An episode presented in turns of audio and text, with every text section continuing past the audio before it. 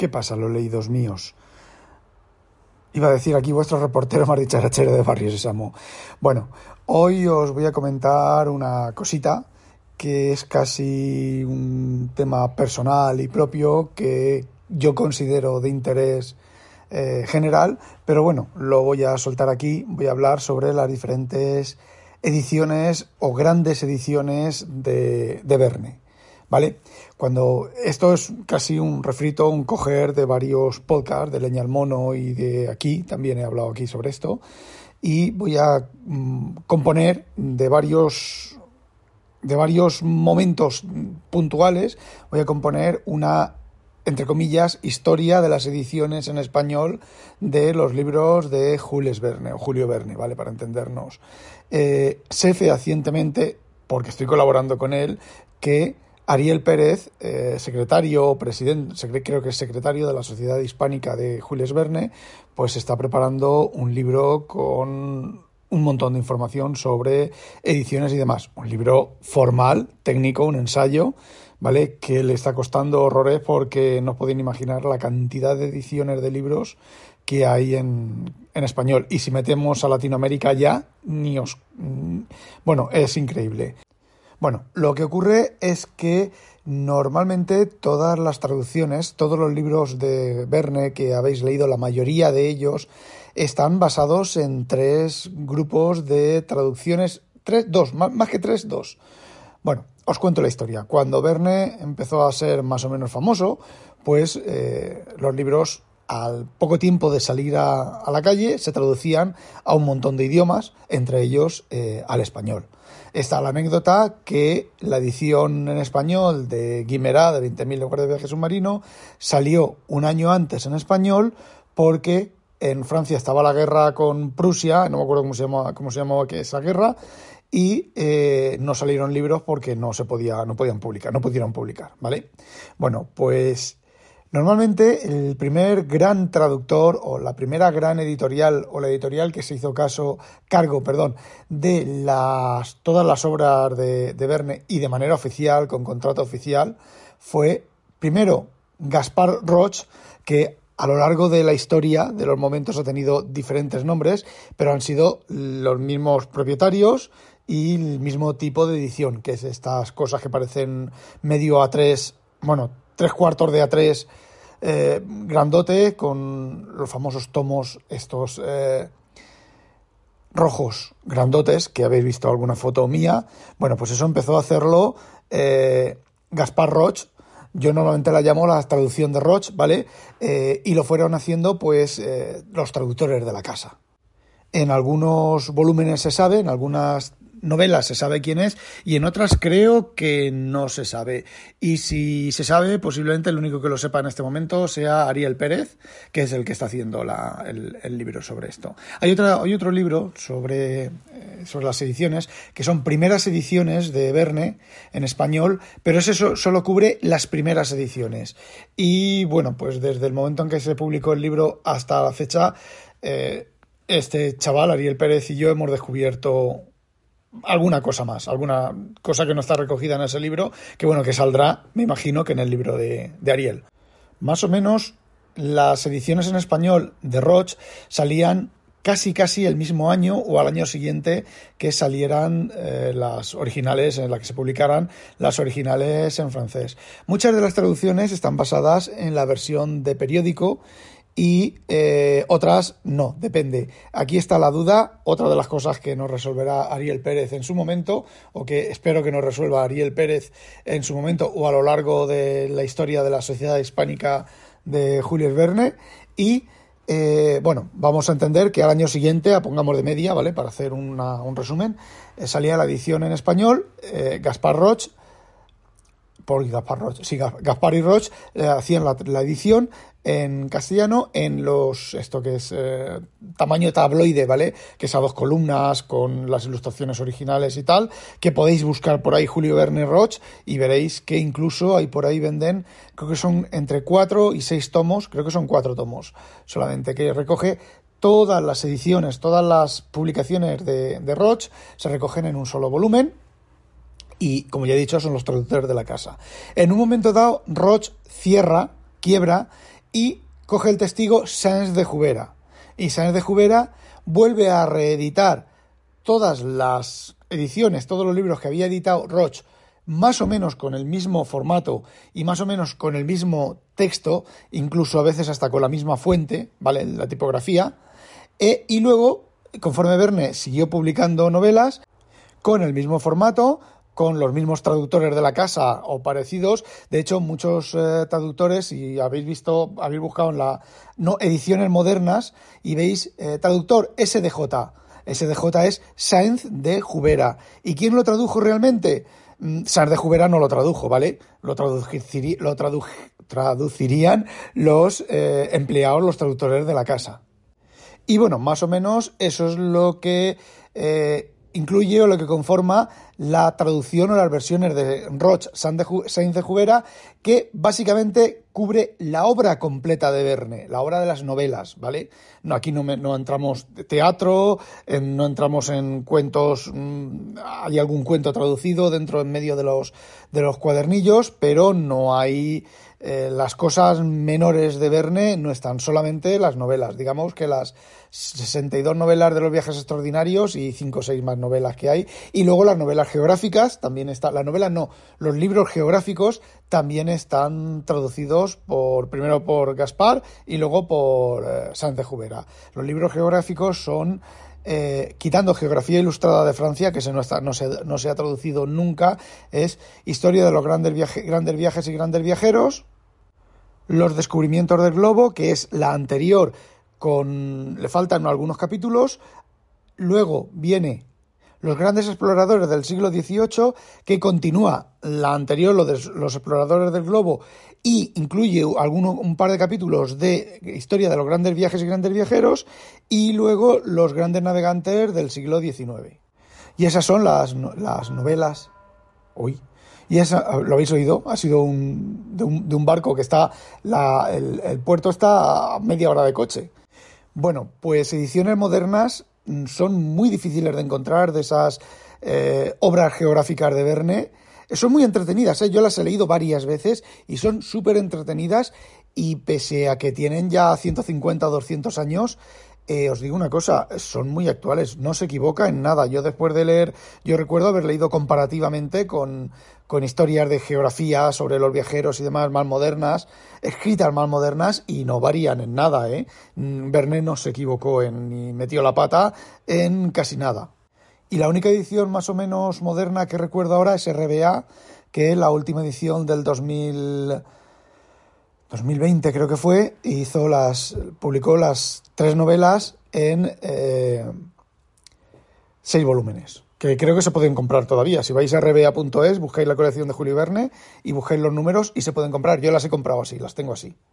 Durante la época de Jubera y de Roch, sobre todo de Jubera, eh, hubo otras traducciones, traducciones, digamos que no oficiales, entre comillas. Por ejemplo, están las de Trilla y Serra, que algunas traducciones son traducciones imaginativas que llamo yo, son ampliadas, tienen, bueno, pues son adaptaciones más o menos. Y están, son diferentes, ¿vale? Y lo mismo, eso olvidaos, eso si no encontráis los cuadernillos originales, olvidaos, yo tengo algunas, ah, están bastante caras de encontrar, yo tengo algunas y las tengo escaneadas también. Bueno, Sáenz de Jubera mm, domina o controla eh, las traducciones de Verne hasta 1920 o por ahí. Sáenz de Jubera también quiebra, ¿vale? Y eh, no sé en qué momento quiebra, pero mm, habréis visto los famosos libros rojos que me habréis visto a mí en las fotos, que tengo dos, dos colecciones. Bueno, pues esos son los últimos coletazos de Sáenz de Jubera con Calleja. Calleja era un encuadernador famoso, pues Calleja diseña estas tapas basadas en las originales de los libros del, elefante, de las ediciones originales de lujo francés. En francés diseña estas tapas, eh, juntan todas las novelas publicadas en 14 volúmenes y sacan dos ediciones. Una de aproximadamente 1910 y otra en 1920. La de 1910 son las mismas novelas, menos eh, la misión Barsac, y la de 1914 son las mismas novelas, más la misión Barsac. Sí que hay cuadernillos que son segunda edición, pone segunda edición. Yo tengo alguno, yo tengo alguno suelto por ahí, tengo, no, mentira, tengo un tomo de Verne donde está 20.000 leguas submarino, 20.000 leguas de viaje submarino, eh, Los hijos del Capitán Grant y eh, La isla misteriosa que forman una trilogía, ¿vale? Eh, está interrelacionada, hay guiños entre, bastantes guiños entre una obra y la otra, y eso sí que lo tengo yo en un solo tomo y lo tengo que poner Sáenz de Jubera segunda edición. Se supone que los tomos de segunda edición llevan segunda edición. La realidad nadie lo sabe. Yo tengo dos primeras ediciones, una y las dos llevan el, la misión Barsac, con lo cual fueron encuadernadas después de que saliera la misión Barsac y uno lleva y unas llevan las tapas de la primera edición y otra lleva y otra edición lleva las tapas de la segunda edición. La diferencia es que la primera edición el lomo es azul, un azul así extraño y la segunda edición es el lomo blanco o al revés, ¿vale? Esto ya son intuiciones mías, ¿vale? A partir de ahí, a partir de que Jubera desaparece, pues entran en juego otras editoriales entre, vamos a poner, ¿vale? 1920 y 1960, 70, por ahí. ¿Vale? Ahí entran eh, tres editoriales que son Editorial Molino, que son Editorial Plaza y Janés, aunque Plaza y Janés es posterior, ¿vale? entra Editorial Molino y Editorial Sopena. Y hasta donde yo sé, son nuevas traducciones, no están todas traducidas todas las novelas de Verne, ¿vale? Por ejemplo, eh, la edición de la versión Barsac de Molino está abreviada, por ejemplo, eh, no sé, em, el volcán de oro no está. Bueno, pues hay algunos, algunas novelas digamos que las menores, entre comillas, de Verne, pues no, no están. Y eso son traducciones nuevas, ¿vale? Y aquí volvemos a... Hay un pequeño problema, una pequeña duda que tengo yo, y la tengo yo, y es que parece ser que Molino, algunos tomos de Molino, algunos, algunas ediciones. Es decir, la traducción está completa, pero hay ediciones de libros, que los primeros son unas tapas, unos libros de lomo blanco, con un dibujo así estilo moderno para la época, ¿vale? Eh, que no, lleva ilustraciones originales, lleva una serie de dibujos, ¿vale? Dibujos así a, abuela pluma y la portada es en color, con una sobrecubierta, una chaqueta también que duplica la cubierta, el color de la cubierta. Eh, según, porque yo ahí no tengo todos los libros, estuve en una oportunidad de comprar la colección completa, pero al final no salió la operación. Bueno, pues parece ser que algunas de esas ediciones están abreviadas. Esto es un pensamiento mío, ¿vale? Una, una, idea mía por el tamaño de los tomos y el yo, lo que yo sé que es el contenido de, las novelas. Sopena, por ejemplo, yo de Sopena tengo Héctor Servadac, El País de las Pieles, Viaje al Centro de la Tierra. Y ese, digamos que es Sopena eh, Molino, que creo que comparten traducción, ojo, eh, son el segundo gran grupo de traducciones de Verne. Evidentemente, a lo largo de toda la historia, desde que Verne publicó la primera novela, ha habido editoriales que han traducido hasta la actualidad, que han traducido y están traduciendo, haciendo traducciones nuevas de obras concretas de Verne. Por ejemplo, de Viajes al centro de la Tierra, por ejemplo, hay un montón de traducciones. Eh, bueno, hay traducciones de obras de las más famosas, La Vuelta al Mundo en 80 días, eh, Anaya en los 80 hizo traducciones nuevas de bastante calidad, Navarrete tiene una traducción súper buenísima, moderna, de 20.000 lugares de viaje submarino y está preparando, que, creo que la ha terminado ya, eh, la de la isla misteriosa y el día que salga la voy a comprar, valga lo que valga. Y finalmente está Aguilar, ¿vale? Pero estas ediciones ya son un poco más moderna. Bueno, se me olvida. Vosotros habréis visto, habréis visto en casa de familiares, en vuestra casa, unos tomos rojos de unas 2.000 páginas de Plaza y Janés, con papel biblia y tamaño pequeñito, ¿vale? Como una cuartilla y son súper gordos y hay varias ediciones. Bueno, pues esa, edición no son traducciones nuevas, están basadas en Sopena eh, Molino, que es la segunda tanda y son traducciones más modernas.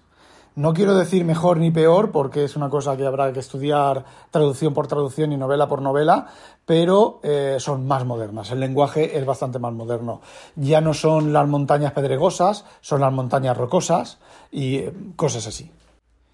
Y bueno, la edición azul de Orbis, que os sonará de los kioscos de 1988, ¿vale? Esa edición azul se basa en las traducciones de Sopena, Molino y cuando no, cuando no, toma las traducciones de Sáenz de Jubera. Es decir, no es una nueva traducción ni nada. Y muchos de los libros, muchísimos de las novelas de Julio Verne que habéis leído de editoriales, que no sea de Anaya, que no sea de Planeta, que no sea de Alianza. Alianza, por ejemplo, las cuatro o cinco novelas que hay de Alianza de Julio Verne están traducidas por Miguel Salabert, que fue un experto en, Julio Verne. Fue, eh, digamos, que cuando Salabert escribió la biografía y cuando Salabert eh, publicó las cosas, eh, a Julio Verne se le creía, eh, no sé cómo expresarlo, ¿vale?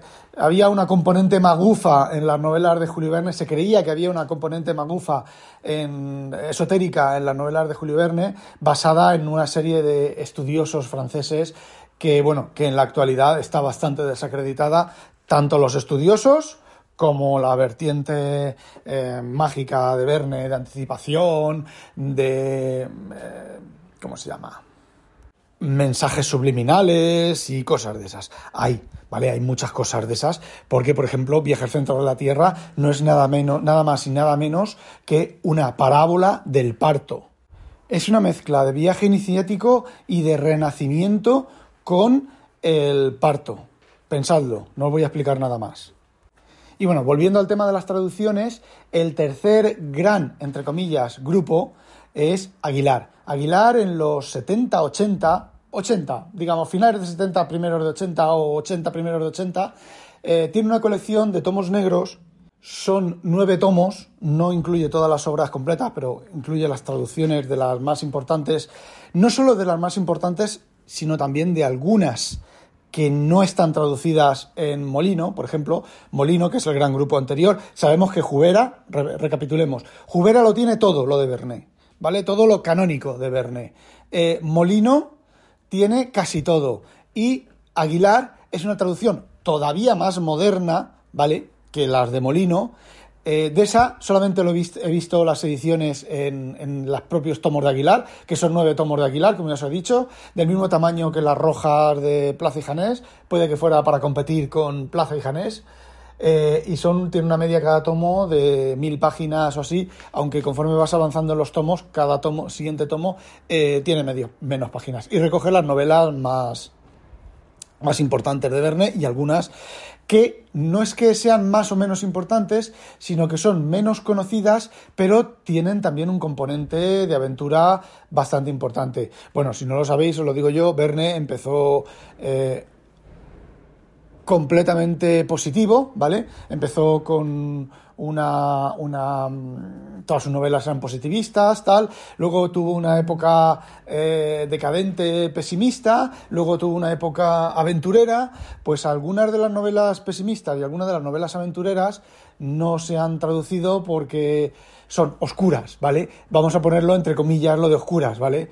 Porque, bueno, pues mueren, muere gente, por ejemplo, en Los Hermanos Kip mueren gente, de hecho los piratas matan a gente y sale que lo han matado y es un tema de un asesinato, en un drama en Livonia también hay muertes, eh, no hay muertes de, de, salvajes, ni de combates, ni nada de eso, no, muerte, muerte, asesinato, para entendernos.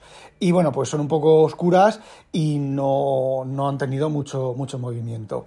Y bueno, Aguilar es el último gran traductor de, de Verne con esas novelas y lo que he dicho en Twitter hace un rato, pues es que simplemente he terminado de leer las traducciones de Orbis, que son las de eh, Sopena y eh, Molino, que no son, que no, de obras que no están tomadas de Sáenz de Jubera.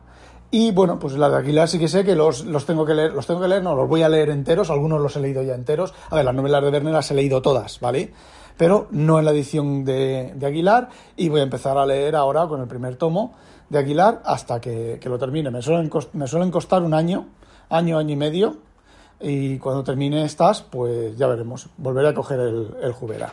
Bueno, vosotros habéis visto que RBA a lo largo de los años ha estado, diciendo, ha estado eh, haciendo ediciones de libros de Julio Verne, de mayor lujo, de menor lujo. Las últimas ediciones pues son de lujo, ¿vale? Son, son libros baratos, ¿vale? Es cartón, es oropel baratujo que se quedan los dedos, es impresión... Em, impresión, ¿cómo se dice? Impresión comercial, ¿vale? Eh, los libros tienen su calidad, ¿vale? Son libros relativamente buenos. A ver, son libros igual de buenos que cualquier libro de novedad.